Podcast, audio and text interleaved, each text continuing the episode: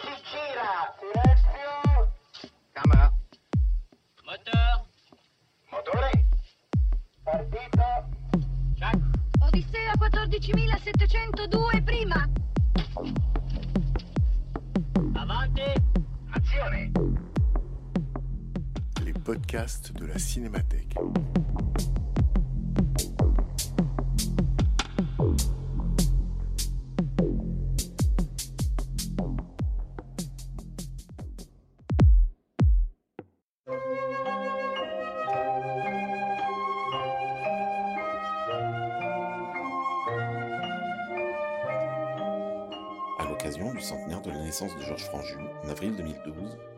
À l'issue de la projection du film d'André Labarthe, Georges Franju visionnaire, discussion avec Edith Scob, Francine Berger, Bernard Kézanne, André Labarthe et Jean-Pierre Mocky pour évoquer le travail avec le cinéaste des yeux sans visage. Table ronde animée par Bernard Bendelier.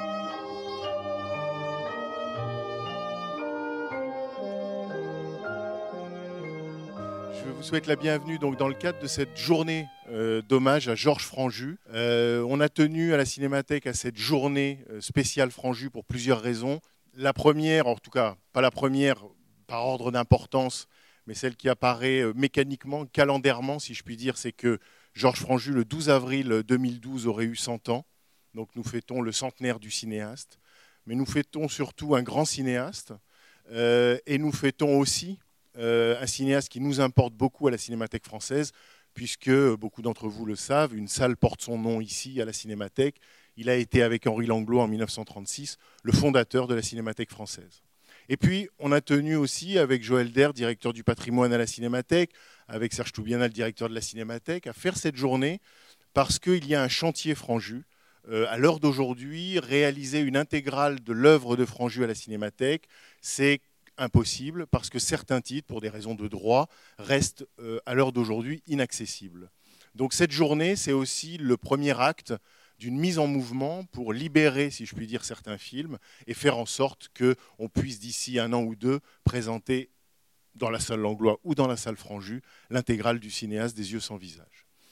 Aujourd'hui, donc à 17h30, on va voir un film qui dure 50 minutes, un film d'André Labarthe qu'il a terminé, je dirais, en 1997 et qui s'appelle Georges Franju, Visionnaire, et qui est, à mon sens, un film magnifique et la meilleure introduction qu'on puisse imaginer à une discussion qui suivra euh, sur euh, Georges Franju. Donc à cette discussion, outre euh, André Labarthe, bien sûr, nous avons invité Edith Scob. Edith Scob euh, est gérie de Georges Franju. Elle a tourné cinq films avec lui, nous y reviendrons. Euh, nous avons aussi invité Francine Berger, c'est elle la belle et, vénéneuse Diana Monti dans Judex. Euh, elle a aussi tourné un autre film pour la télévision, La Discorde, avec Georges Franju. Et puis nous avons invité euh, Bernard Kézanne. Bernard Kézanne est cinéaste. Il a réalisé dans les années 70 euh, un film que vous connaissez sans doute s'appelle Un homme qui dort, d'après Georges Perec. Un autre qui s'appelle Un diable au cœur. Et puis, il a été assistant réalisateur de Georges Franju sur La faute de l'abbé Mouret et sur La ligne d'ombre. Et puis Jean-Pierre Mocky, je ne vais pas vous présenter Jean-Pierre Mocky, cinéaste, il a fait quelques films. Euh, et il a aussi été euh, très proche de Georges Franju en 1958, au moment du premier long métrage de fiction de Franju, La tête contre les murs, dont euh, il nous en dira plus tout à l'heure. Jean-Pierre Mocky a fait l'adaptation, les dialogues et une partie peut-être de la réalisation. Euh, voilà. Tout de suite, on regarde le film de Georges, euh, enfin le film de Labarthe qui s'appelle Georges Franju, Visionnaire, et ensuite nous aurons donc cette discussion avec euh, nos invités. Merci, à tout de suite, à tout à l'heure.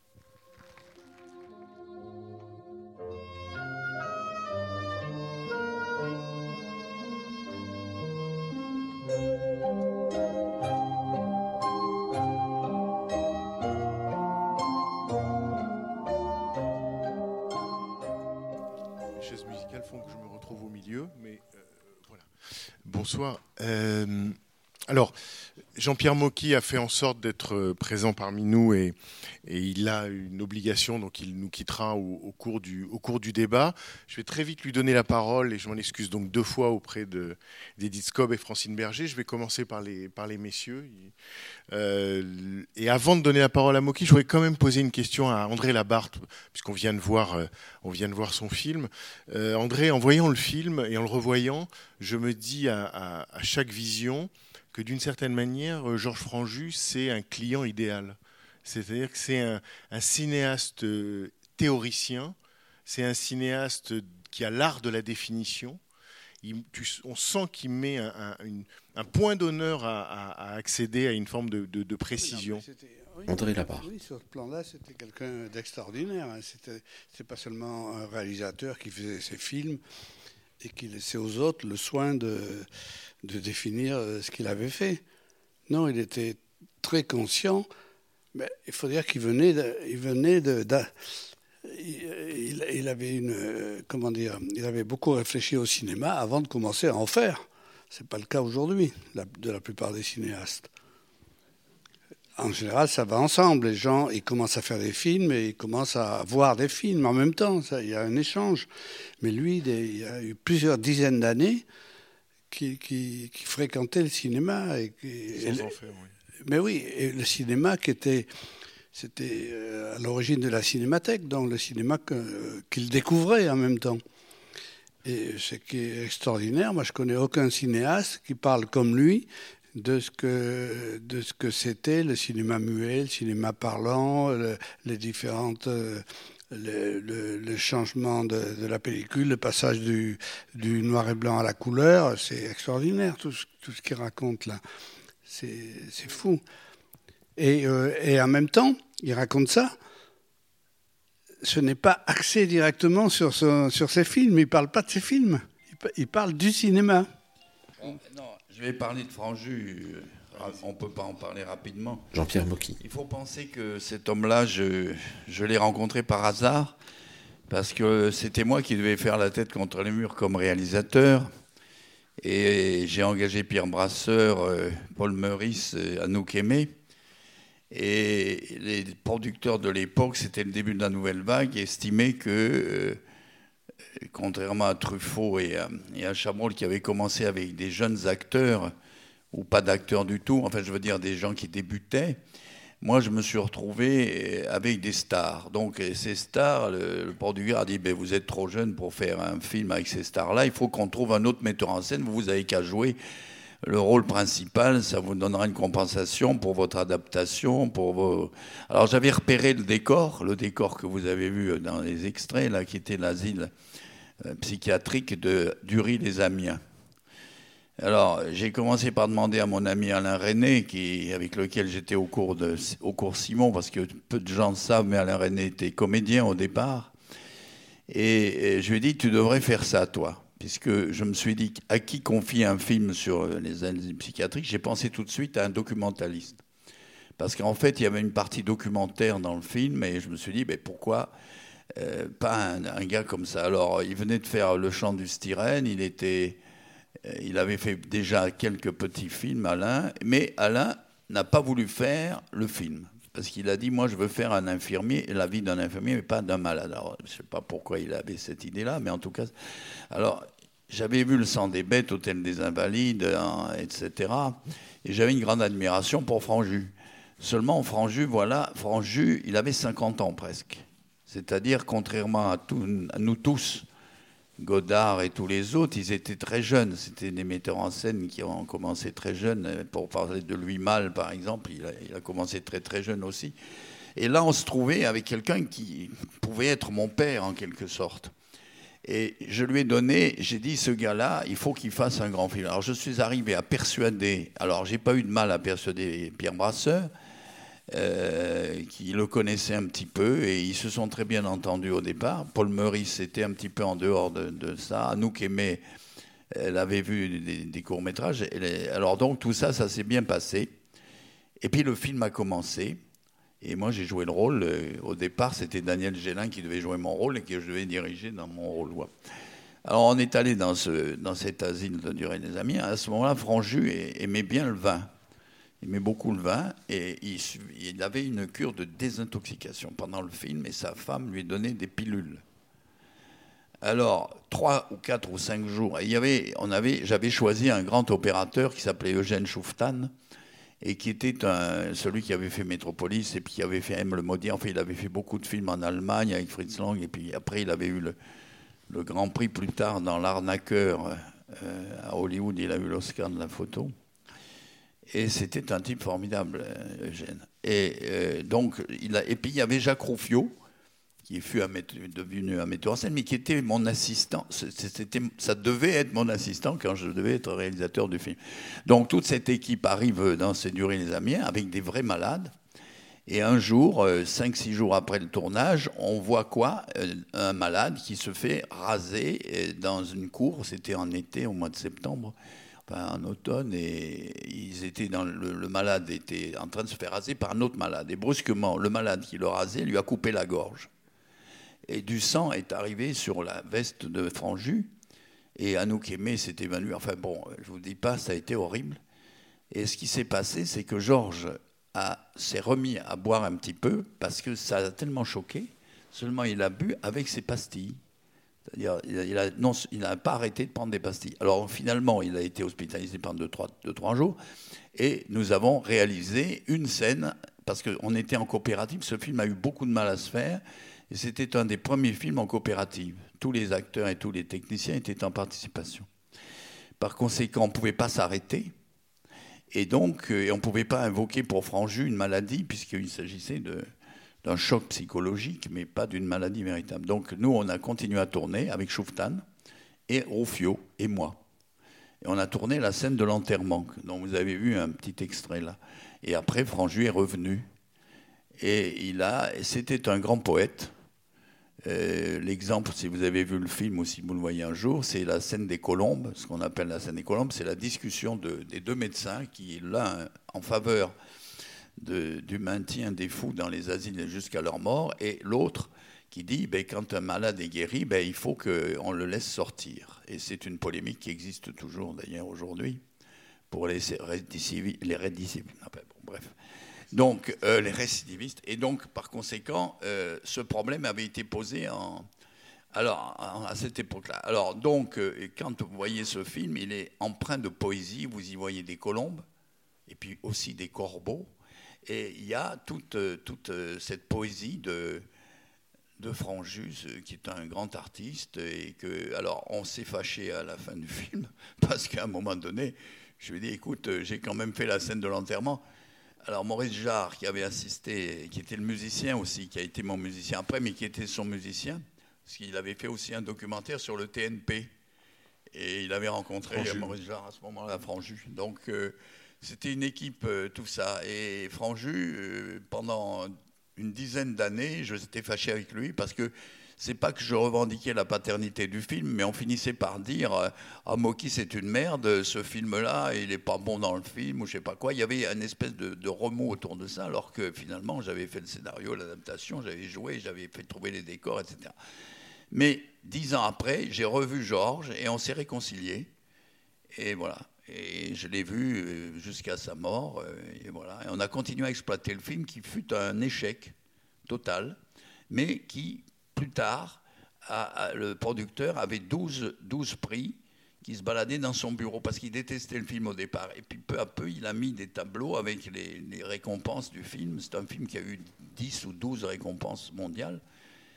Et voilà. Et le film maintenant est devenu un classique. Je m'excuse d'avoir été aussi long, mais comme je me tire, euh, je voulais, tout dire d'un seul coup. C'est pas la peine. Voilà. Euh, Puisqu'on est sur, à propos de la tête contre les murs, Edith Scope, c'est, on l'a vu dans le, dans, dans le film de- de- d'André Labarthe, dans l'extrait choisi, euh, on vous voit littéralement apparaître, enfin on vous voit vous lever, on vous, voit- vous faites dans ce film-là votre première apparition, et d'une certaine manière, euh, Georges Franju ne s'en est pas remis. C'est là qu'il vous a en quelque sorte euh, remarqué et élu. Quel, souvenir vous, vous gardez du, du Franju de cette époque-là, sur ce tournage-là, La tête contre les murs, ou les, films immédiats qu'il a fait ensuite?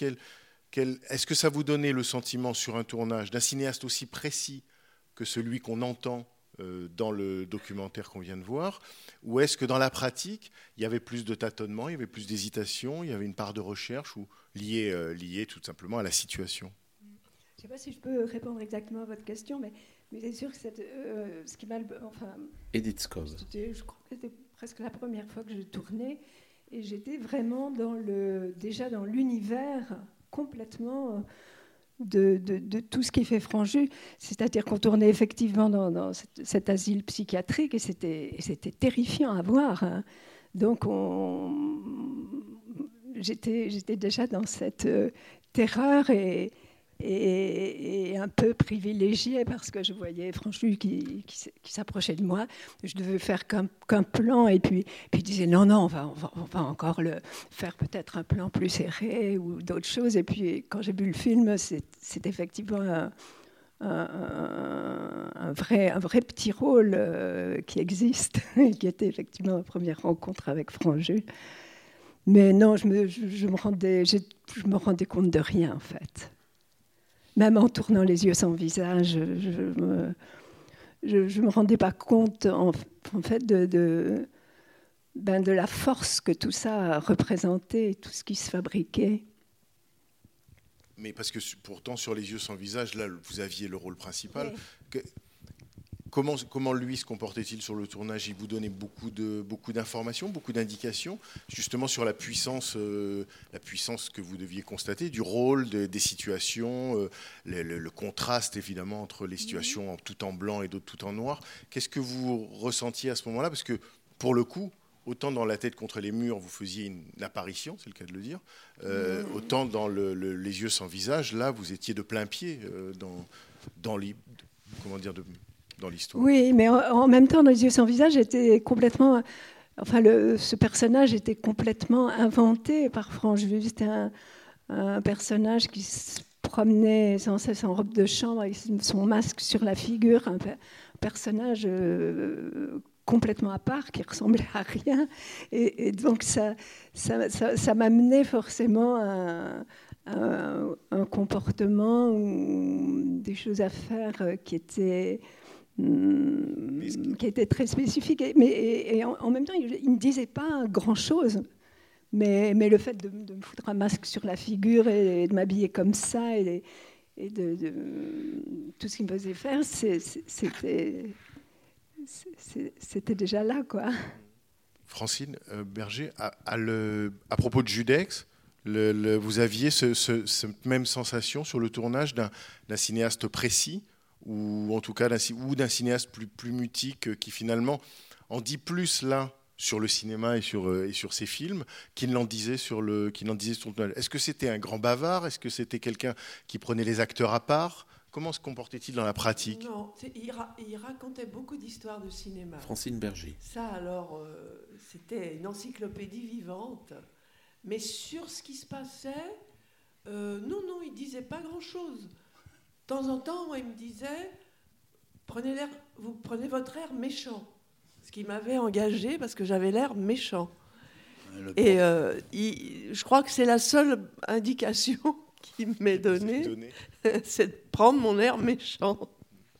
Et est-ce qu'il vous donnait justement l'une par rapport à l'autre, puisque dans Judex, vous jouez ensemble, et, et je dirais presque que vous jouez en contraste. Enfin, l'une représente euh, la, la- la- la virginité, l'innocence, et l'autre le machiavélisme. Est-ce que justement, il vous parlait à l'une et l'autre de l'autre personnage, ou est-ce que c'était, voilà, tout était dans l'histoire, dans le scénario, et grosso oui, modo, oui, je euh, crois que ah, moi, il fallait avancer oui, il- tout était dans le scénario, puis c'était dire, il y avait des situations à jouer, il y avait des personnages, euh, la méchante, la gentille. euh, euh, C'était aussi tranché que le noir et blanc de la pellicule orthochromatique. Alors je vais vous dire à quel point c'est tranché. Mon, mon, mon fils, quand il était tout petit, a vu Judex et à un moment il s'est mis à pleurer. Et je ne comprenais pas pourquoi il pleurait comme ça, il sanglotait, et je le sors et je dis Mais qu'est-ce qu'il y a? Enfin, j'essaie. Il me dit T'étais une voleuse. Oui, Donc, on va dire que c'était. Il n'y a pas besoin de. Et et nous, enfin, moi j'étais un peu comme un enfant qui jouait aux gendarmes et aux voleurs. C'était très simple. Oui, c'était vraiment très simple. Oui, il n'y avait, il y avait jamais d'explication euh, psychologique. tout ça, Surtout rien, pas, rien. même. Je me non, souviens, non, il disait surtout pas. euh, C'est pas parce Oui. que ses parents étaient méchants avec Mm. elle que. c'est comme ça qu'elle est devenue comme ça. Et, et- et par exemple, Ouais. la scène dans Judex, euh, très célèbre, où euh, Diana Monti enlève euh, le personnage joué par Edith Scobb de nuit avec les, les chiens, euh, Judex qui intervient, euh, la femme posée au sol. Est-ce que, est que ça aussi, ça fait l'objet, comment dire, de répétition, de, de- de préparation, ou est-ce que c'est grosso modo, vous êtes un peu je- jeté dans le bain?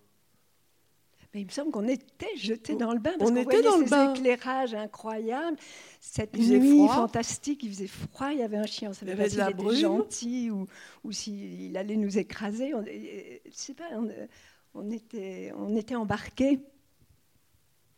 Non, On En plus, on tournait à Château-Gaillard, je crois, je sais plus. dans un endroit qui était euh, impress- beau, impressionnant, fantomatique. euh, on on s'y croyait, quoi. Hmm, hmm. Bernard Kézanne, vous avez été plus tard assistant réalisateur de, de, Franju. Est-ce que euh, comment dire, votre sentiment du cinéaste, c'est le même, c'est-à-dire quelqu'un qui finalement en disait peu? Parce que moi, ce qui continue à me frapper, c'est à quel point il a l'air euh, d'en savoir long sur ce qu'il veut. Est-ce que c'était et en même temps, euh, Jean-Pierre Mocky le décrit comme sur le tournage comme quelqu'un finalement de, de fragile, quelqu'un de, de- qui pouvait comme ça euh, se renfermer ou disparaître. Est-ce que vous, vous aviez le sentiment d'un cinéaste euh, conscient de ses effets, conscient de, de ce qu'il cherchait sur le tournage? Lui- Bernard Kézanne. C'est-à-dire qu'il il il avait un- une chose. On a beaucoup dit Hitchcock ne regardait pas dans la caméra. Georges non plus. C'est-à-dire que son découpage était d'une précision incroyable. Et euh, quand euh, Edith ou, ou Francine euh, se rappellent pas, en fait, je suis sûr qu'il leur a indiqué la présence dans le cadre. C'est-à-dire, euh, je l'ai beaucoup vu faire, non plus à gauche, plus à droite, la avancer, position du voilà, personnage. La sans lui-même regarder dans la caméra. C'est-à-dire qu'il était. le- Et on voit très bien dans le, le film de la Barthe, qui est remarquable, parce qu'en en voyant ce film, on voit Franju, hein, y compris dans son côté un peu un verre dans le nez au moment de tour. C'est-à-dire qu'il était de temps en temps comme ça. Et ça, c'est euh, extraordinaire. Parce que euh, il avait. Comment dire Il était une grande précision. Il était. euh, donc. mais sur la direction d'acteur, je n'ai jamais vu diriger un acteur. Je l'ai vu les mettre en place. Je leur dis leur donner des indications d'aller de gauche à droite, de droite à gauche, plus vite, moins vite, des rythmes, des, des, des axes. Mais je ne l'ai jamais vu donner une indication psychologique. C'est parce qu'il il avait atteint 50 ans et qu'il n'avait jamais fréquenté des plateaux d'acteurs. Jean-Pierre Mocky. Il avait peur des acteurs. Il y avait beaucoup de gens, Truffaut aussi avait peur des acteurs. Ils ont, ils n'étaient pas en contact comme beaucoup d'entre nous qui avions fait des stages dans des films comme assistant ou comme euh, stagiaire. Enfin bon. Ce qui fait que nous, on avait l'habitude des acteurs, de la façon dont on les dirigeait, comme Clouseau par exemple, ou Bresson, qui étaient des directeurs d'acteurs. Bresson allait jusqu'à donner l'intonation aux acteurs. Et il y avait de l'autre côté des gens qui venaient du documentaire ou du journalisme, comme Truffaut et Chabrol et Godard, et qui ne pouvaient pas diriger les acteurs parce qu'ils ils avaient peur d'eux. Ils avaient peur devant l'expérience d'un brasseur ou l'expérience d'une vedette euh, de film. Ils, avaient peur de- Alors, ils se contentaient, comme vous venez de le dire, euh, de leur indiquer une place. Oui, c'est pas Et- se contenter, c'était de leur fondamental dire, pour lui, Aller hein. à gauche, à droite, et ils regardaient si ça allait. Et si ça n'allait pas, ben, il leur donnait quand même un conseil. C'est pas qu'il leur disait rien du tout. Mais je veux dire, c'était pas quelqu'un qui indiquait la scène au départ, avec des détails et des trucs comme ça. C'était pas le C'est genre. ce que, c'est ce que disait Chabrol, la direction d'acteur, c'est, quoi? On, lui, on dit à, l'acteur, voilà, tu vas là. Il- on indique la direction. Voilà. et il y va. Ben oui, alors il y en a qui, comme Clouseau, vous font répéter 100 fois la, la réplique pour que ce soit exactement dans le ton euh, qu'ils souhaitaient. Mais ce n'était pas le cas de, c'était pas le cas de Georges. Georges aimait les acteurs, mais n'était pas acclimaté à des acteurs parce qu'il jusqu'à 50 ans, il n'avait jamais vu. Enfin, il n'avait jamais. Je ne suis pas tout à fait d'accord, euh, Jean-Pierre, parce que j'ai l'impression dans les, dans, les films de Franche-Duc, c'est, c'est- c'est- j'ai pas l'impression qu'ils avaient peur des acteurs, mais j'ai l'impression qu'ils- que c'est beau cette espèce de distance qu'ils gardent. Et il y a, Ah, mais il y a là, une je te, espèce je de te contredis, style. il avait, il avait Il peur un des acteurs, il me l'avait dit quand Ah il avait oui. commencé de tourner, Ah oui, il avait peur de brasseurs. Il avait Oui, peur oui. surtout de Meurice. Parce que Mm. Meurice, c'était un monde complètement différent. Il en Mm. avait un peu peur. Meurice, il faisait après, peur, hein. Oui, oui. Il en avait peur. Parce qu'il y a cette espèce de statisme, de, de choses un tout petit peu, c'est pas au ralenti, mais une, drô- une drôle de façon qu'ont les acteurs chez Franju d'exister, qui est, qui est, je, pense qu'ils recherchaient. Mais toi, quand tu es arrivé dans le film La tête contre les murs, je me rappelle de la scène puisque j'y étais. Il t'a donné aucune indication. Tu étais très belle, tu es arrivé, il a fait un gros plan, basta, c'est tout. Et il il t'a pas dit, il faut. Tu as chanté cet air. Oui, mais parce que. Mais- il t'a rien dit. Moi, je peux poser une question, Edith Avant d'être un réalisateur, c'était un amateur de cinéma, c'était un cinéphile. C'est le premier cinéphile qui est passé au cinéma, hein, pratiquement. Et, euh, et donc, il prenait, quand il a pris Edith, il a pris comme, euh, Comme une icône. comme- voilà, comme une Il a icône. été subjugué par le fameux plan. Et voilà, mais il a dirigé Il n'a rien fait pour ce plan. parce de que son tu- point de vue de une figurante spectateur. à l'époque. Vous étiez des Oui, figurantes. c'est ça. dans Il les l'a regardé. Et alors, il a vu Vous cette presque comme une figurante, figurante. euh, et ça l'a Ouais. transporté. Ouais. Au point qu'il t'a fait faire d'autres films. Voilà. Je m'excuse de vous quitter, je ne veux pas polémiquer. Bon, bah non, on va sur mon regretter ami votre départ Georges et on va- Franju, Mais je pense qu'il faut dire la vérité sur les gens. Même ceux qui ont disparu. Euh, Ceux qui sont vivants, mais aussi ceux qui sont morts. Parce qu'autrement, on crée des légendes, quelquefois, qui sont un peu fausses. Voilà. Bon, mais écoutez, après ce- cette, euh, cette conférence, je m'en vais. Voilà, au revoir. Merci de m'avoir écouté. Merci. Merci Jean-Pierre Moutou. Salut.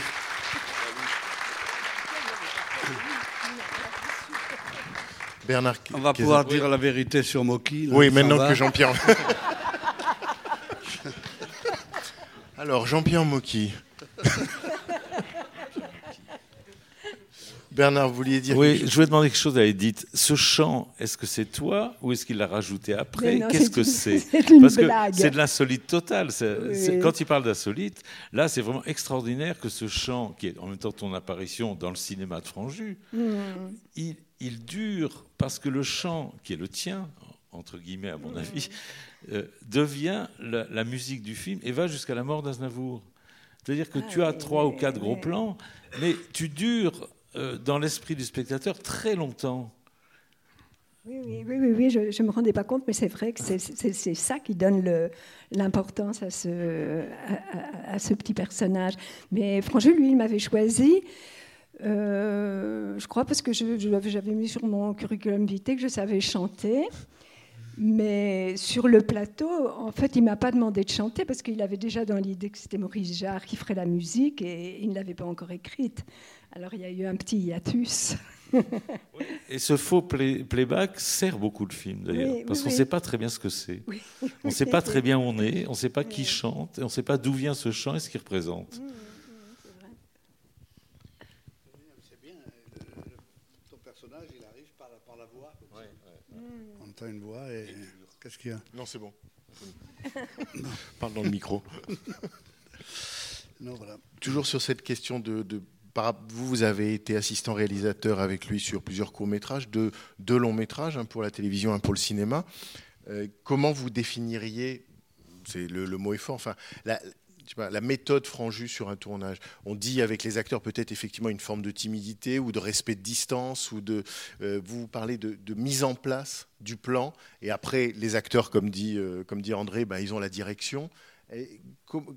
Quel c'était lui son. En même temps, j'ai lu que Franju, qui était un homme qui était habité par des angoisses euh, profondes, disait dès que j'arrivais sur un plateau, euh, je retrouvais le calme intérieur. Donc, est-ce que c'était des tournages paisibles, euh, apaisants, ou est-ce que c'était plus tâtonnant?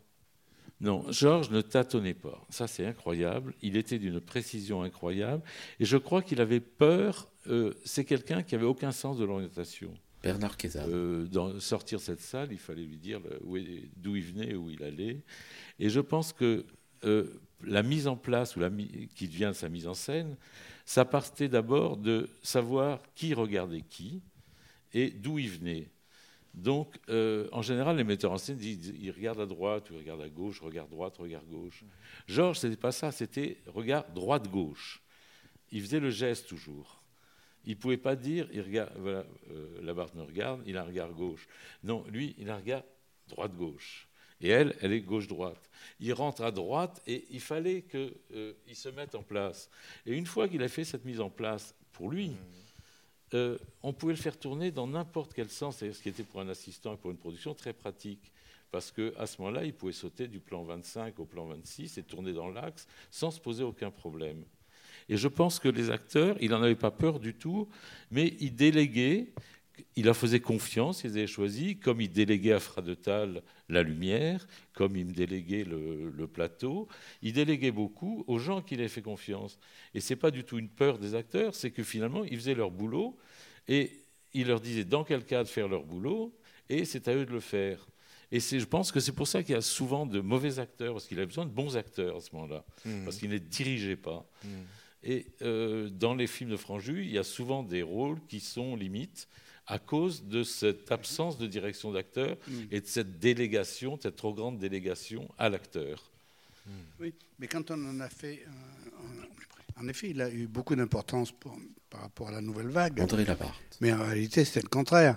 Je veux dire, il travaillait de façon très traditionnelle. Plus que traditionnelle, Il connaissait euh, le découpage, tout ça, etc. Je veux dire, il connaissait très bien le cinéma, donc il travaillait dans cette optique-là. Il n'a rien révolutionné. Simplement, euh, c'était euh, un metteur en scène traditionnel, mais il se trouvait que c'était un metteur en scène inspiré, et c'est ça que c'est ça qu'on trouve qui est magnifique dans ses films. Il était vraiment inspiré quand il rentrait dans son film. Euh, il faisait pas un travail euh, comme ça. Il y avait autre chose qui, qui jouait, voilà. Et c'est un peu la différence. Mais euh, sinon, le rapport avec la nouvelle vague, je je vois pas. Je vois pas dans la direction d'acteur, dans je vois pas où il était. Non, non, je voulais aller, aller tout à fait dans ton sens. Et, et- et quand on était sur le plateau, moi, ça m'est vraiment arrivé Edith Scobb. presque jamais en dehors de lui, c'est qu'on était presque obligé d'être d'être inspiré, c'est-à-dire de rentrer dans son histoire, de rentrer dans ses, ses fantasmes, et, et, on, et on était aspiré comme ça hein, dans son monde. hein. Donc, et ça, c'est c'est- très rare hein, d'être euh, comme oui. ça avec quelqu'un comme ça. Tu, me disais tout à l'heure que tu avais retrouvé ça avec euh, Léos Carax. oui, Oui, non mais voilà. euh, Oui, oui, je viens de tourner avec euh, Léos Carax dans son dernier film euh, Rolling Ouais. Motors. Et tout d'un coup, j'ai eu cette même sensation bah, de- d'un metteur en scène absolument inspiré, qui sait exactement ce qu'il veut et qui, qui propulse la personne. Dans, et, on n'a qu'une envie, c'est d'entrer dans, dans le désir de l'autre et, de correspondre à ce qu'il cherche. Et, c'est une sensation incroyable. hein. Il avait une présence très très forte, hein, très très forte. Bernard Kézard. Et en voyant ton film, je me suis dit, mais c'est incroyable. En revoyant donc pour la énième fois l'arrivée de Pollock en, en oiseau, je me suis dit, le regard de. Franju, dans Judex, pardon, le regard de Franju tel que euh, on pouvait le voir souvent quand il vous parlait, finalement j'ai l'impression que comme certains peintres ont fait des autoportraits, avec ce masque et cette façon de filmer Pollock, on a l'impression que c'est un autoportrait de Franju. C'est, je voyais vraiment euh, Georges dans ce- aujourd'hui là, j'ai été frappé par ça. C'était vraiment euh, la juxtaposition des plans de Georges qui regarde la caméra et de Pollock qui regarde la caméra Ouais. avec ses mouvements assez rapides. C'est quelque chose qui ressemble vraiment à un autoportrait. C'est vrai. Mais ce qui, ce qui frappe aussi dans, dans le film d'André, c'est l'intensité du regard de Franju. C'est-à-dire que C'était quand, incroyable. quand il parle à quelqu'un, il plante son regard, que ce soit dans la caméra ou dans la personne. Ah oui, On dirait que c'est, il a lancé des grappins. quoi. Mais il Ah ne faisait pas peur. hein. Non, non, Il n'est pas du tout. Il était plutôt euh, euh, sympathique. Ah bah oui. Non, on communiquait vraiment. Parce que souvent, on a des gens euh, avec qui, euh, André Labarthe. avec qui on dialogue comme ça, mais on a l'impression qu'ils s'adressent à la terre entière ou à une salle comme ici, alors qu'on est deux. Avec, avec c'était ça. Voilà, il y a une personne, il y en a une. S'il y en a deux, il y en a deux. Mais euh, non, mais c'est vrai. Parce que euh, en dehors, en dehors de- des épisodes du film, comme ça, on le voyait assez souvent, avec notamment euh, mon ami Fieschi. euh, on, on a- on adorait Franju. On aimait bien aller boire un coup avec lui, discuter, parce qu'il était toujours passionnant. Il avait toujours quelque chose à dire. Je sais pas, on avait l'impression euh, qu'on apprenait chaque fois quelque chose sur le cinéma auquel on n'avait pas pensé. Voilà. Et lui, il était formidable pour ça. il pouvait voir un film ancien, il avait beaucoup de choses à dire, un film récent, mais là d'ailleurs c'est le cas, là, hein. il parle des courts-métrages récents qu'il venait de voir, et puis il parle tout à coup d'un film, d'un incunable, d'un film muet, euh, voilà. Qui- Ouais, non, il est formidable. Il avait, il avait effectivement, enfin c'est ce qui apparaît là, une forme de, curiosité. Et en même temps, euh, je me souviens d'avoir discuté avec Bernard au téléphone, vous me disiez qu'il y avait certains euh, pans du cinéma ou certains films, vous me disiez de Descaden, de, de Kurosawa, il n'y avait pas moyen de l'y intéresser. C'est-à-dire que s'il sentait ou pressentait, peut-être même à tort, que ça sortait de son univers ou que ça nourrissait pas sa réflexion, il n'y avait rien à faire. C'était très difficile. Euh, On, comment dire, on, on ne on ne discutait pas avec Franju. On l'écoutait et il nous chargeait de tout son univers. Mais on lui apportait pas grand-chose. Il n'avait pas besoin de nous. Il n'avait pas besoin qu'on lui parle, en fait. Il a besoin de raconter. Et ça, euh, moi j'ai entendu 100 fois les anecdotes, et sans doute Edith aussi, les mêmes, mais ça fait rien parce qu'il est raconté à d'autres gens, donc différemment. Et on pouvait- moi j'ai entendu dix fois les- les- cette phrase magnifique qui termine ton film. euh, je n'aime pas les images euh, qui rêvent pour moi. Vous lisez les images souvent. Je préfère les images qui. me- euh, je Oui, préfère. J'aime pas les films qui me font pas- oui, rêver, mais j'aime pas qu'on rêve à ma pas place. qu'on rêve à ma place. Ça, c'est génial. Ça, c'est parce que ça magnifique. définit- Mais celle-là, il, s'y accrochait. C'était vraiment presque une définition de son spectateur. cinéma et de, de lui-même. Et inversement, moi j'aimais beaucoup Dead Scadden, que j'aime toujours. Je pensais que c'était un film qui était vraiment quelque chose qu'il aurait aimé. Il habitait dans le 15e, à 500 mètres du Saint-Lambert, dont le projectionniste avait les droits, donc il l'a passé pendant 5 ans, euh, tous, les, tous les jours, pratiquement toutes les semaines. Et je n'ai jamais pu emmener Franju voir Dead Scadden. Mais alors, il était quand même souvent très violent contre un certain cinéma contemporain. Il pouvait, Il se méfiait. ah oui, oui, il pouvait casser des trucs. Effectivement, si ça ne rentrait pas, euh, il avait de la, une curiosité quand, quand, quand les choses pouvaient le nourrir ou aller dans le sens de, de ce qu'il cherchait, mais, mais des choses qui étaient très, très étrangères, euh, il- ça ne l'intéressait pas trop. Quoi. Ou des films venant de gens pour qui il avait de l'estime. Ça, il allait voir, euh, il suivait les, les Grimaud, les, Ah oui, les frères oui, Prévert. ça, les- c'était forcément bien, Oui, d'avance.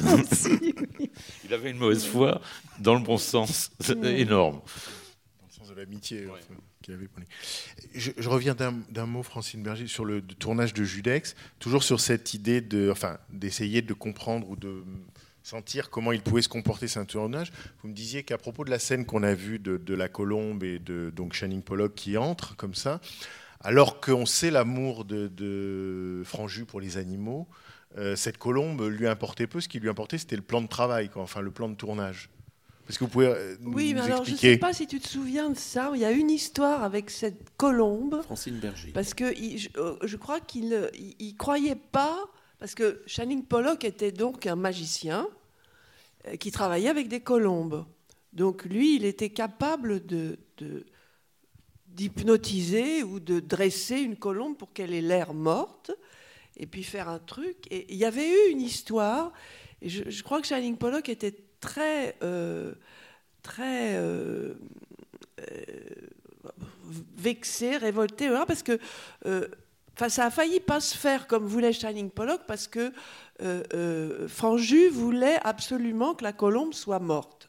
Voilà.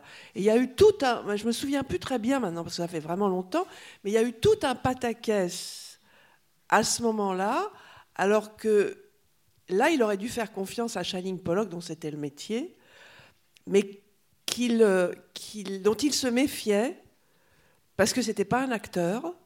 Et je crois qu'il avait été imposé par, euh, par le producteur. Il y avait eu toute une histoire, c'était extrêmement compliqué. Il y avait les gens qui l'aimaient et les gens qui l'aimaient pas. Et il n'aimait pas ce pauvre Shining Pollock qui était adorable. Ouais, surtout parce qu'il jouait Judex. Et... Parce qu'il jouait Judex et c'était pas. Disais que c'était un con, parce que là, c'est toujours comme ça. Oui, c'est ça, parce Il que- voulait faire Fantomas et on l'a fait faire Judex. Voilà. Judex, c'était un con. Ah oui. Et en plus, Ju- euh, euh, Shining dit. Pollock était américain, ne parlait pas français. Et Franju ne parlait pas anglais. Alors c'était vraiment un malentendu sur tout. Dans Et là, ça s'est cristallisé sur l'histoire de la colombe. Malheureusement, je ne me souviens plus très bien ce qui s'est passé. Mais quand je vois le film, ça me rassure parce que forcément, la colombe était vivante. Il n'y a pas de trucage là. Ça se passe comme ça. Et ça a été toute une histoire. Tu te sou- te souviens pas de ça? Mais est-ce que de la, même façon qu'effectivement dans dans son film à lui, il pouvait euh, d'une certaine manière bouder un acteur qui avait pas un rôle secondaire, hein, Shining Pollock dans Judex, on peut pas dire que ce soit euh, que ça soit un figurant. Donc il pouvait bouder quelqu'un, peut-être parce qu'effectivement euh, l'acteur lui rappelait le personnage et que de Judex il ne voulait pas, il aurait voulu faire Fantomas. Est-ce qu'il était euh, parce que ce qui est quand même étonnant dans la carrière de Franju, c'est qu'elle commence effectivement relativement tard en termes de long métrage de fiction. Et puis, passé quelques années, quelque chose se, perd ou quelque chose se- devient de plus en plus aléatoire. Est-ce qu'il avait, euh, disons avec les producteurs, une attitude qui pouvait être aussi cassante que, par exemple, de bouder euh, son acteur principal pendant son propre film? Quelle relation il entretenait avec, non pas le système ou le milieu du cinéma français, mais disons avec les, les producteurs? Est-ce qu'il était euh, plutôt il avait il allait plutôt vers eux ou est-ce que d'une certaine manière il était un peu euh, il attendait qu'on vienne le chercher il- comment, comment expliquer euh, que d'une certaine manière à un moment quelque chose de sa carrière ne, ne- quelque chose ne prend pas? Même si il continue à faire des films Je crois que c'est un peu comme ce qui s'est passé pour René pendant un certain temps, après, au moment de Je, je t'aime, je t'aime, par là, où il n'y avait plus de producteurs. Bernard. C'était des gens qui se considéraient comme des techniciens. Je n'ai jamais vu Franju dire je vais faire tel film et se mettre à écrire un scénario. Il ne pouvait faire un film que s'il avait la commande. Et euh, à partir de là, il était. docilité, c'est un mot un peu. Mais enfin, c'est ça. Il était d'une. Alors, reconnaissant à, l'épicier, à Vera Belmont, enfin, il en parlait, ou à Borcon, tous les producteurs qu'il a eus, il était vraiment reconnaissant. Et il faisait en sorte que le tournage se passe bien. C'est-à-dire, il ne faisait pas, c'est pas du tout quelqu'un de caprice. Et moi, je me souviens d'un- tournage sur Lindon qui était un téléfilm, donc il y avait un problème. C'était un bateau et on avait des scènes de nuit sur un voilier qui, de- qui était, euh, qui, n'y avait pas de vent, donc le, le- le voilier devait stationner dans la, sur la mer, et on tournait ça à Villefranche. Première nuit, on est sorti, et euh, il y avait des lumières partout, parce que la nuit, les lumières euh, portent à des kilomètres et des kilomètres. Donc on a discuté avec Fra de Tal, et Fra de Tal a proposé la solution qui était de, bâcher, de borgnoler entièrement le bateau. On a dit ça à Franju, qui a dit c'est complètement con, ça marchera jamais. Mais comme il fallait tourner, il a accepté. Il est monté sur le bateau, alors que c'était vraiment insolite, ce bateau entièrement bâché de noir dans le port de Villefranche, il aurait dû être ravi. Pas du tout. Il s'est mis dans son coin avec son scénario, qu'il a commencé à feuilleter, feuilleter, regarder et tout, pendant qu'on commençait à éclairer, à mettre en place. Et puis il vient me voir, puis il me dit, tu sais, ta connerie de borgnole, je sais comment on va s'en sortir. Je lui dis, ah bon, qu'est-ce que tu vas faire? Il me dit, ben voilà, Babinet va s'approcher, il va le toucher. Il va le toucher et je mettrai une voix off qui dit La nuit était si profonde autour de ce navire pétrifié qu'on aurait pu la toucher. et il l'a fait.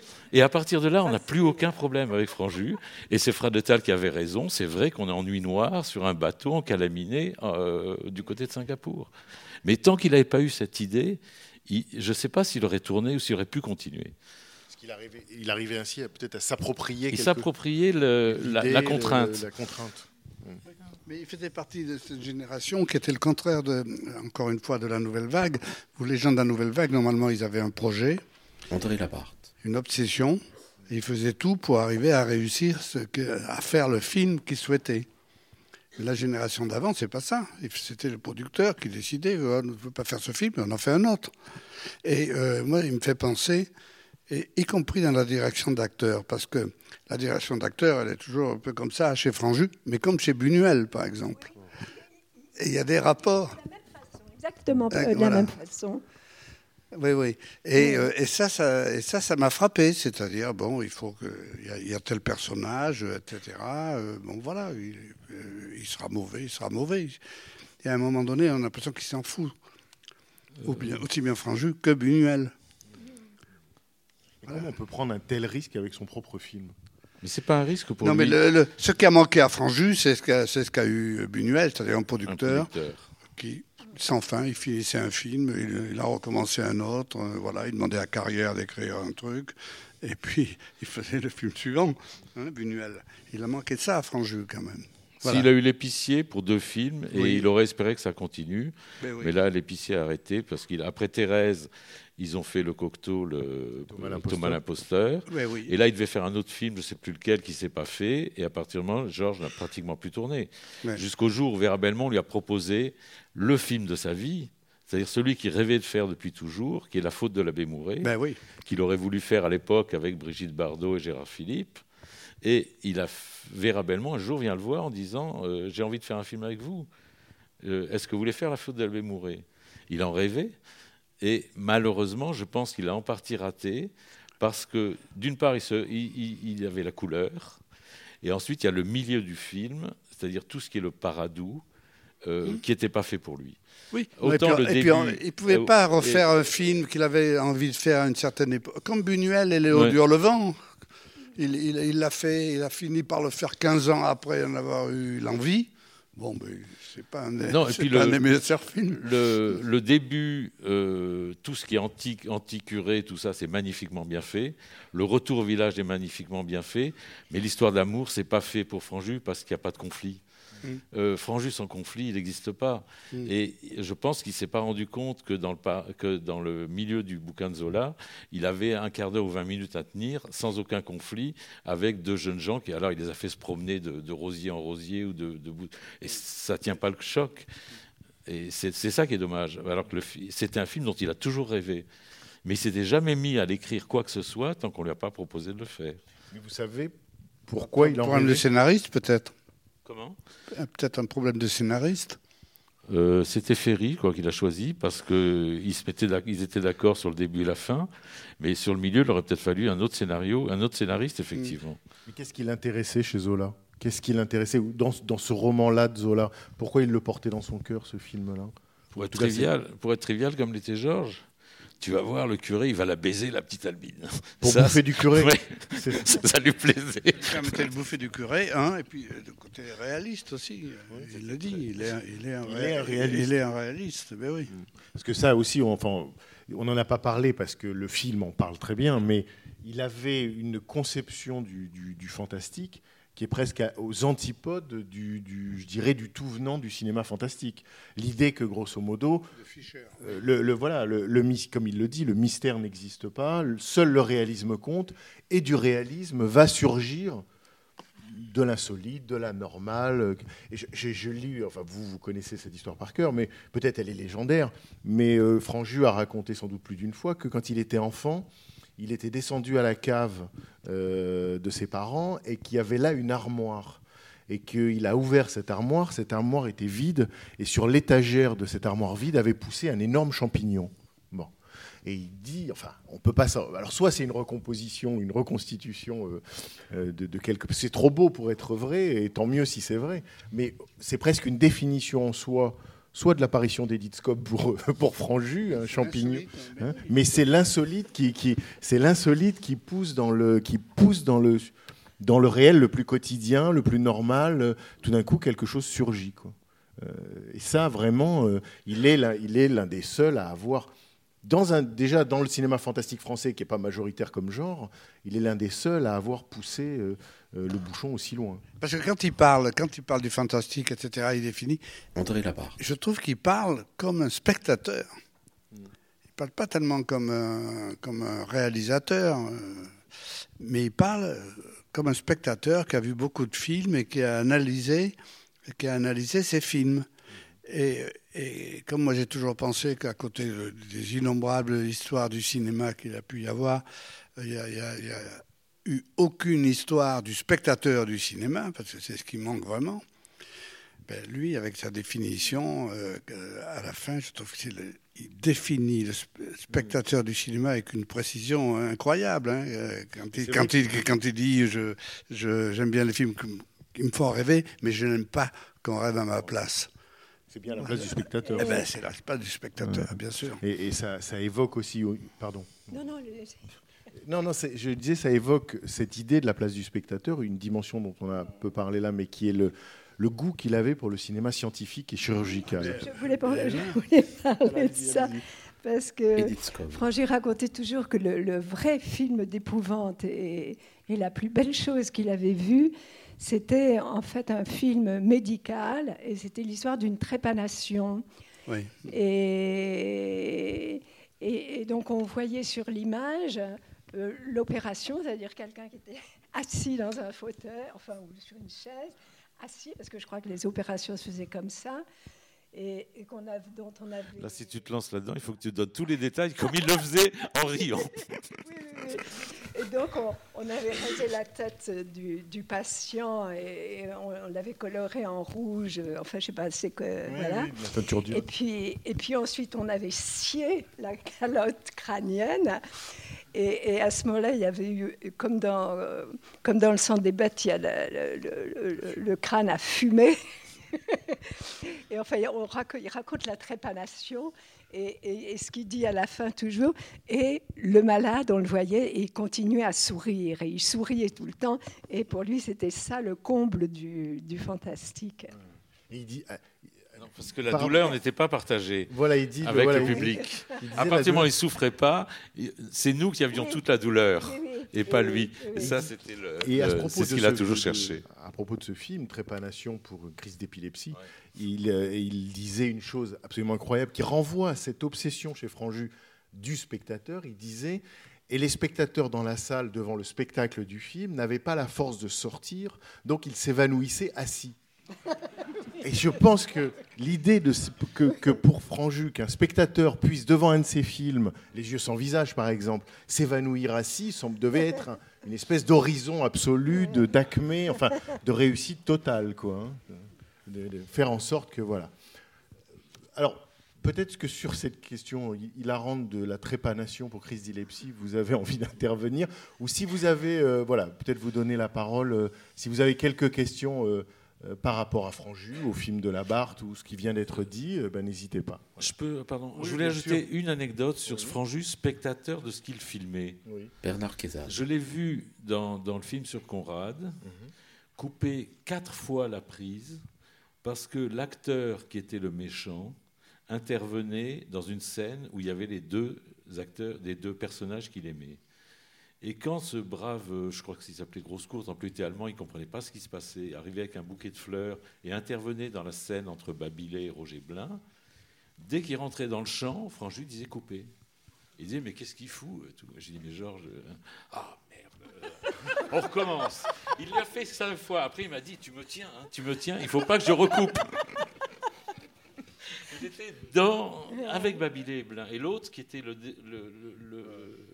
le perturbateur, perturbé Franju beaucoup plus encore que Blin et il avait du mal avec les personnages gentils, en fait. non Parce que Judex, l'homme aux fleurs, il, il avait un souci avec. euh, dès qu'on n'était pas du côté de Diana Monti, non Il avait visiblement plus de plaisir à, à mettre en scène euh, Oui. le. le- le- Je pense à Thérèse Desqueroux, par exemple, où c'est Emmanuel Riva qui joue Thérèse Desqueroux. Moi, je jouais Anne de la Trave. Edith Scobb. Et il y en avait que pour, euh, que pour, que pour Emmanuel. Et mon personnage, il ne l'aimait pas beaucoup parce que c'était la petite bourgeoise. euh, Ça, ça, ça l'emmerdait, quoi. Et il ne me protégeait plus du tout, alors que sur les autres films, j'étais, j'étais bichonnée, bichonnée. Et dans, dans Judex, euh, autant euh, on sent que le personnage de Judex bon, est un peu livré à lui-même, autant Diana Monti, j'ai compté, dans le film, votre personnage se change dix fois. Elle a dix costumes différents. Elle est, euh, c'est vraiment la reine. Enfin, elle est, elle est traitée comme une reine littéralement. Elle passe son temps à, à- à- à se transformer. euh, ce qui intéressait évidemment euh, euh, Franju du fait de Feuillade, du fait de Musidora. Mais le- on, sentait que, on sent que tout son désir de, de- de jeu, comme vous disiez, jouer aux gendarmes et aux voleurs, mais De Fantomas était reporté sur Diana Monti. Voilà. Son, son désir de Fantomas, euh, vous, en, vous en héritiez en quelque sorte. Euh, oui, euh, bon, j'ai- j'ai vu que vous aviez tous lu les, vous avez des références aux entretiens avec, euh, avec Marie-Madeleine Brumagne, le livre euh, édité par l'âge d'homme, que j'invite à tout le monde à le lire. Ça a été mon bouquin de chevet pendant. Un livre qui s'appelle Entretien et aveux, je crois. Oui, oui. C'est l'âge d'homme et à Saint-Sulpice. Bon, c'est la, librairie de l'âge d'homme. quelque- Je ne sais pas si le bouquin est réédité, cela dit. Euh, où euh, Georges Franju dit euh, à un moment donné, dans ce, dans, dans ce, temps- dans ce long entretien euh, passionnant, des plus grands entretiens que j'ai jamais lus de, de- de- de réal- avec un réalisateur. Il dit à un moment donné, je rentrais dans les salles obscures comme on rentre dans une névrose. Et que je pense que tout cinéphile euh, de cinémathèque a connu euh, cette phase-là. Euh, je ne dis pas qu'il faut la Sûr revendiquer. qu'il en soit sorti. Oui, alors justement, peut-être que lui en est sorti par justement la contrainte de la production cinématographique et notamment, enfin, je pense que lui contrastait cette névrose, on va dire, enfin, cette, oui, volontaire et involontaire, hein, bon, euh, la contrastait par la rigueur, parce que je voulais poser une question aux actrices euh, par rapport à ça, que j'aurais posé à Jean-Pierre Mock qui était là, aussi aux acteurs et actrices, euh, cette névrose par la rigueur dans son scénar et son script et tout le travail antérieur à la réalisation et notamment au début quand il a commencé à réaliser des films euh, qui se font un peu moins aujourd'hui peut-être, des films d'entreprise, des films, euh, comment on appelait ça, des films d'usine ou d'entreprise ou industriels. euh, à- l'époque il y en avait beaucoup, énormément. hein, bon. même, même des films internes, euh, comme par exemple ce film de Trépanation, je crois que c'était un film interne euh, aux, aux hôpitaux et aux, universités, aux, écoles de médecine, etc. Et par cette rigueur-là, dans les commandes qu'on lui donnait, par la contrainte de la commande, euh, il compensait à cela. Je voulais poser une question aux acteurs. Donc, c'était que, euh, donc apparemment, lors du tournage, il n'y avait pas trop de, contraintes donc vis-à-vis des acteurs. Mais est-ce que, en fait, euh, il leur passait pas auparavant? Je voulais savoir s'il gardait ça pour lui ou s'il passait aux acteurs. Euh, le, parce que lui avait toujours un cahier assez, assez conséquent pour chaque film, où euh, vraiment il y avait tous les mouvements de caméra, il y avait tout. Euh, il y- avait exactement ce que devaient faire les acteurs, etc. euh, sans aucun type de, disons, de méditation psychologique, psychanalytique, etc. Mais il y avait quand même tout ce qui était physique, disons, tous les mouvements, tout ça. Lui, il, les avait euh, inscrits sur un, euh, sur un gros cahier. Et je voulais savoir, bon, l'assistant réalisateur, de, vous, vous devez le savoir. Mais est-ce qu'aux acteurs, il faisait part de cela, ou bien, euh, ou bien non, pas du tout. Euh, Il préférait Non. garder la magie. euh. Non, pas, pas, pas grand-chose. Ça marche. Euh, non, il nous, hein, il nous, nous disait pas grand-chose, comme ce qu'on vous disait tout à l'heure. On, on était peu, peu informés en fait de tout, de tout son travail préliminaire. C'est sûr qu'on avait, on avait eu le script avec des découpages comme, comme on n'en voit plus jamais, qui sont des, des espèces de petites merveilles avec les mouvements de caméra, enfin d'une précision absolument incroyable. Mais on oubliait tout ça et puis on, on avait juste les choses à faire, il me semble. Euh, Absolument, oui, oui, exactement. Oui, vous parlez d'un cahier personnel, c'est pas du tout, c'était son découpage, tout le monde avait le même. hein. Tout le monde avait le même, Technicien, acteur et production avaient le même. Tout euh, le monde avait le même, d'accord. Mais il n'avait pas un cahier spécial dans lequel il avait des petites notes. Au contraire, lui, quand il avait fini son découpage, il pouvait commencer à parler avec les gens et à travailler. Donc le travail préliminaire était, était chez lui, euh, c'était 50% du, du boulot minimum. enfin. Oui. Euh, Oui, et, après, et après le montage. Mais le tournage, euh, c'était une génération peut-être, parce qu'il n'y a pas que Franju, ça a été plus ou moins dit d'une autre façon, mais une génération où le tournage euh, était un peu ce- un hiatus, par, parce que lui, c'était d'abord, et je voulais et, finir avec ça, lui était d'abord un cinéphile, enfin il avait été, comme ça a été dit, un cinéphile.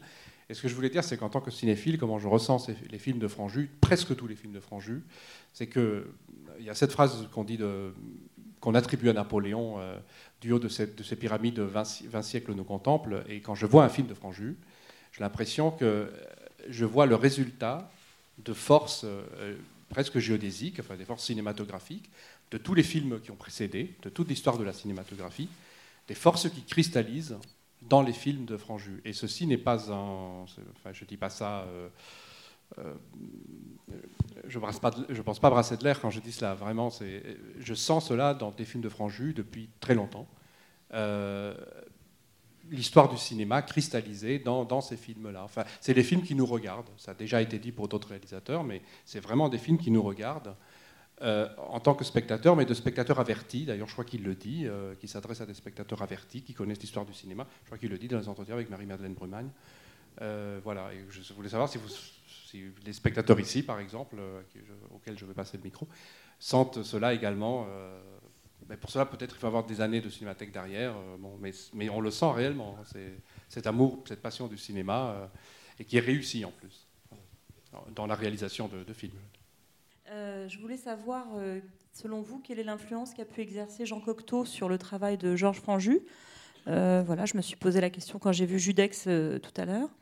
Et puis, je voulais poser une question à André Labarthe, lui demander pourquoi, dans son, dans son film, il s'est consacré uniquement à des extraits de Judex, Les yeux sans visage et Le sang des bêtes. Alors, c'est peut-être des problèmes de droit, je ne sais pas.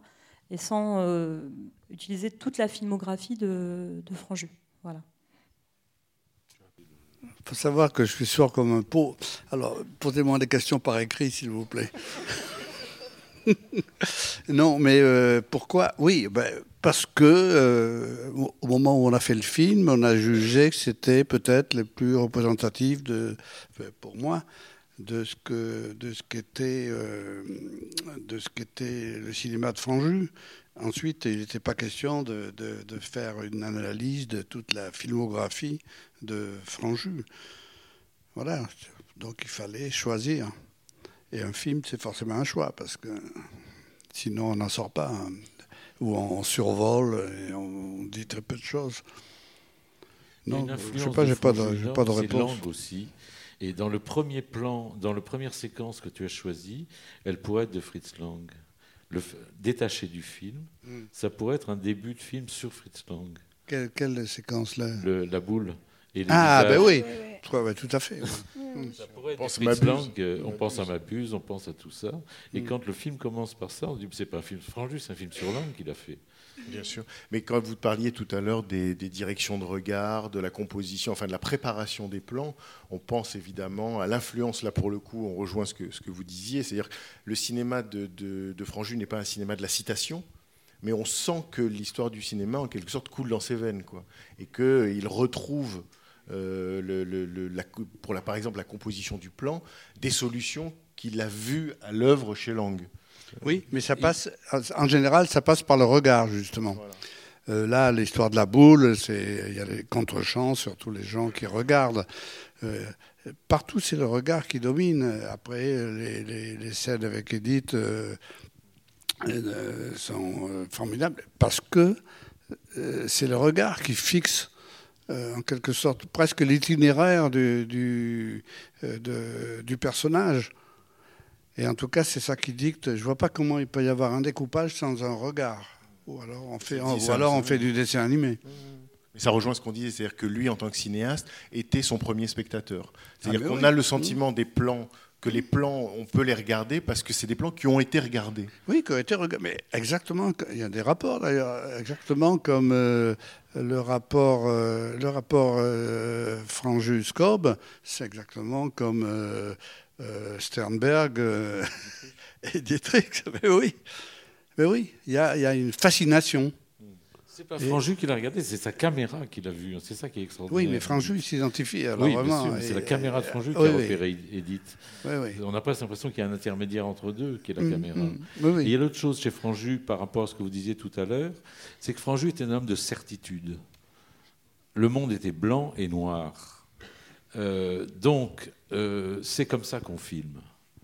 Et souvent, moi j'ai vu le cadreur, on a vu un jeune cadreur dans, dans la faute d'Abemer qui lui proposait des trucs. Il regardait ça, il venait voir, il disait Mais c'est complètement con. Non, on se met là. Parce que c'est là qu'on se met pour regarder cette scène-là, c'est tout. Il n'y a même pas à discuter, il savait. Et oui, et en même temps, il y a une chose qui me qui m'a frappé là dans le film de Monsieur Labarthe, c'est que il dit toujours chaque chose qu'il dit. Après, il dit je trouve. Et je trouve ça formidable parce que souvent maintenant, les gens assènent des vérités, c'est comme si, c'est comme ça, c'est bien, pas bien. c'est- c'est- Et à chaque fois qu'il a dit quelque chose, combien de fois il a dit je trouve, je pense. Mais ça m'a beaucoup touché, ça. Ça n'ouvrait pas la discussion, hein, malgré ça. Quand il disait ça, Ouais, c'était ouais, auto-justification. Vous n'avez pas intérêt, à lui- vous n'avez pas Oui, intérêt à lui c'est- dire, euh, moi pas. D'accord. Mais quand même, c'est. Alors, une, der- voilà, une dernière question. Euh, oui, parce que donc le film de- de- d'André Labarthe s'appelle euh, Georges Franju le visionnaire. Vous disiez tout à l'heure, l'un ou l'autre, je ne sais plus, qu'il ne regardait pas la caméra pendant les prises. Dans la caméra, oui. pendant les prises. Et, et Bernard, tu dis, il était le premier spectateur de lui-même. Moi, j'aimerais savoir si l'un ou l'autre d'entre vous a déjà assisté à des rushs, à- aux projections de rush avec Franju. Autrement dit, est-ce que vous avez vu Franju vraiment spectateur de ces prises Et comment ça se passait? Comment il réagissait euh, face à son propre travail filmé cette fois-ci Face à ce qu'il y avait vraiment sur la pellicule? Est-ce qu'on le sait?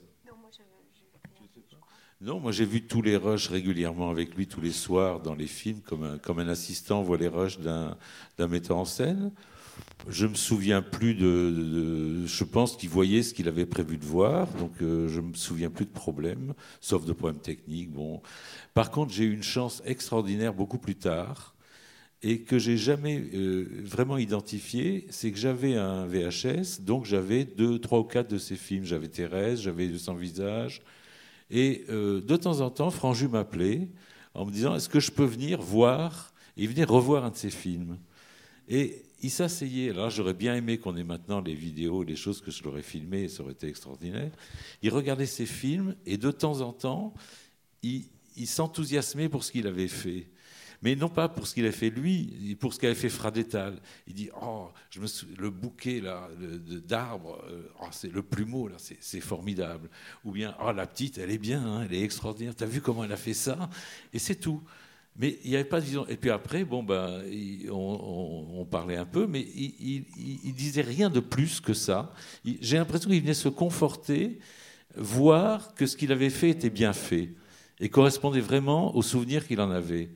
Et il n'avait pas besoin de communiquer avec moi, hein, c'était pas du tout. Mais il s'exclamait euh, tout seul euh, des sortes d'interjections sur des détails. hein. Encore spectateur, quoi. Toujours spectateur. Mais Et- il était fur- furibard quand même contre la télé et le fait des vidéos, euh, des, des- des choses qu'on pouvait visionner et arrêter la caméra et reprendre et revoir trois fois la même chose. Pour lui, il, avait, il, il- il restait dans la magie de la projection de cinéma où on entre dans la salle noire et on voit un film euh, du début jusqu'à la fin et puis après c'est fini. quoi. Et en même temps, par rapport à ce que vous disiez, dans le film d'André Labarthe, on voit son plaisir à jouer avec la déesse. La scène est magnifique. Là, quand il euh, explicite, décortique euh, la seconde d'insolite ou la seconde d'attente, euh, là, il est dans, la, dans le plaisir de la revision, mais y compris dans le dans le dans l'analyse, là, littéralement. Là, il- pour ses films, pour oui. ses Là, films, je, parle par rapport Ouais, à de- des films. Oui, sinon, euh, effectivement, il aimait être dans le défilement qui est Oui, propre, voilà, à, la, le qui est propre à la, film, à la oui, projection oui. cinéma dans une Et salle. puis le grand écran. euh, Oui, oui, bien sûr. Mais là, de ce point de vue-là, il Mm. était. euh, parce que quand on l'entend, on entend aussi dans ce côté tranché qu'il a des, des propos, on entend aussi euh, la même manière l'anglois quand il avait euh, des avis sur le cinéma ou sur le- Mm. l'histoire du cinéma, c'est-à-dire ce côté absolument. euh, Mais là, euh, ce qui- moi, ce qui me frappe dans, dans- lorsqu'il analyse une scène euh, minimale comme celle de la déesse, là, euh, c'est vraiment euh, là, on voit que le cinéma, euh, c'est pas seulement de l'inspiration, c'est aussi une science, une science des effets. Il sait quel effet il veut avoir et que là, il l'a pas, et ça tient à, à quelques images. C'est prodigieux, ça. Il arrive à repérer. Donc, un- il avait un sens de l'analyse formidable de ce qu'il faisait. Et, euh, et à ce moment-là, il corrige, et il travaille. Il, euh, c'est- ça, je trouve ça. C'est pour ça qu'on l'a gardé en longueur cette scène, euh, parce que vraiment, euh, il essaie de. Il s'énerve. il essaie d'expliquer, de montrer le point qui était capital pour lui, pour que la scène fonctionne, pour que le spectateur ressente ce qu'il cherchait à lui faire ressentir. Oui, ça c'est formidable. Bien. Euh, merci, merci à vous quatre, merci à Jean- Jean-Pierre Mocky, merci à vous. C'était les podcasts de la Cinémathèque française.